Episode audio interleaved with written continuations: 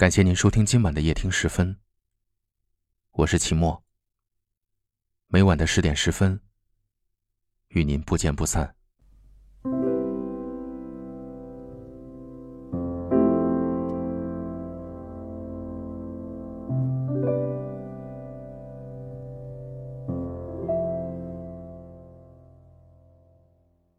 前几天，一位朋友问了我这样一个问题。和他在一起之后，遇见更心动的人该怎么办呢？一眼看上去就砰砰心跳，很想去追求对方，怎么办呢？最初听到这个问题的我，发现不知道该如何回答。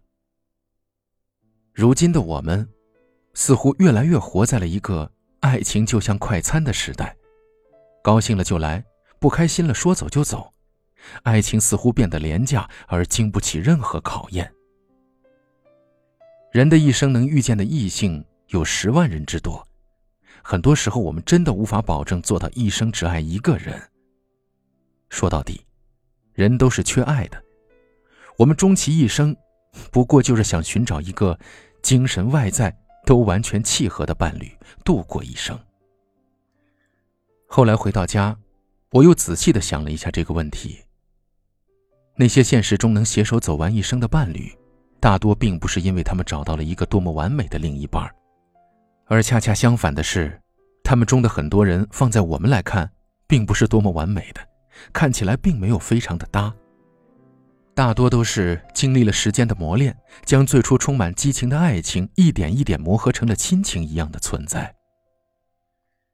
之所以有的人会对遇见更心动的人纠结不已，我觉得。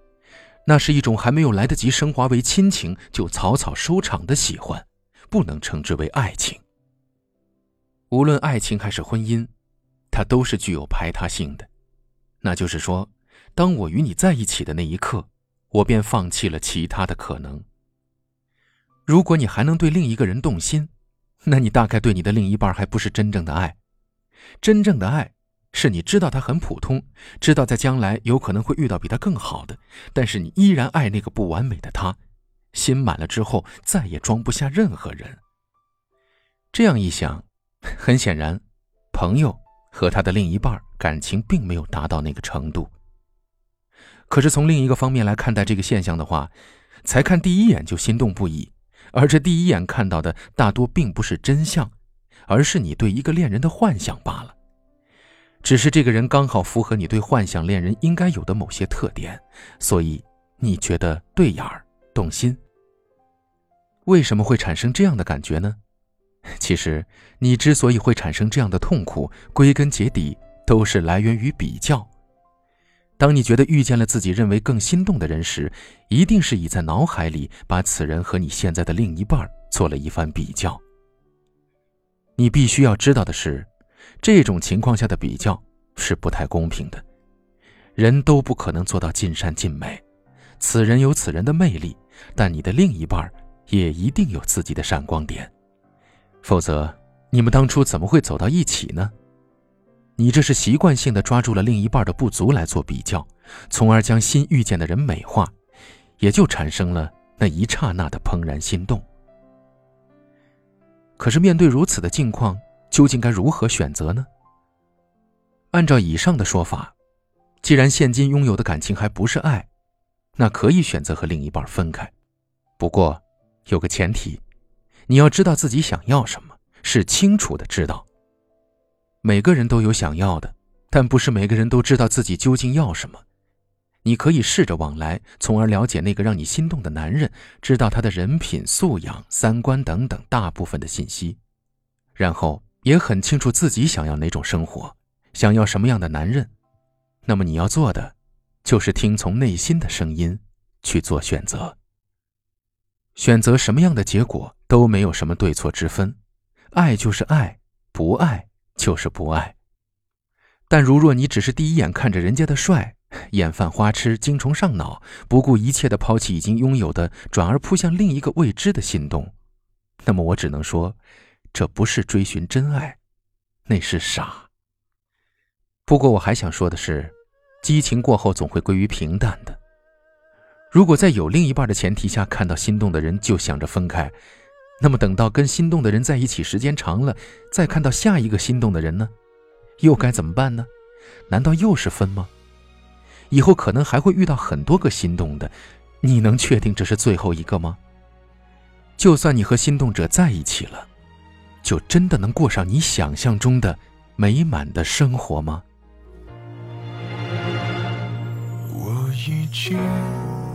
已经把我伤口化作玫瑰，我的泪水已经变成雨水，早已轮回。我已经已经把对白留成了永究竟是黑是灰。分手伤了谁？谁把他？变美，我的眼泪写成了诗，已无所谓。让你再回味，自不醉，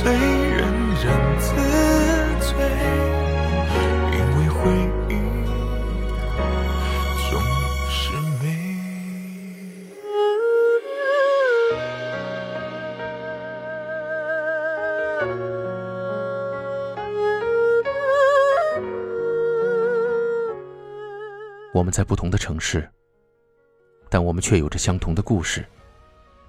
感谢您锁定收听夜听时分，我是齐墨。很幸运遇见你，愿你一切安好，晚安。我已经已经把绝情变成了恭维，因为不配，你就忽然自卑说，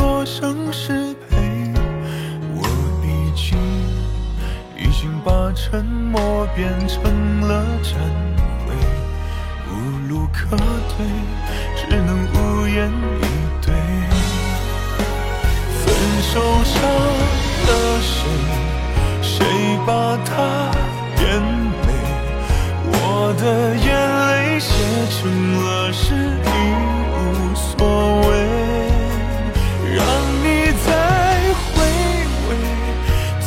不醉。人人自醉，因为回忆。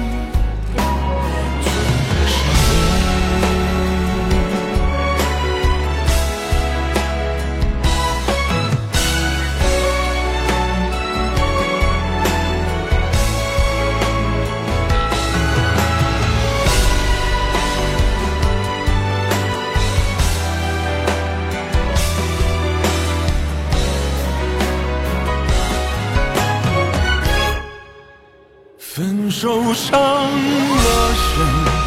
谁把他变美？我的眼泪写成了诗，一首无所谓。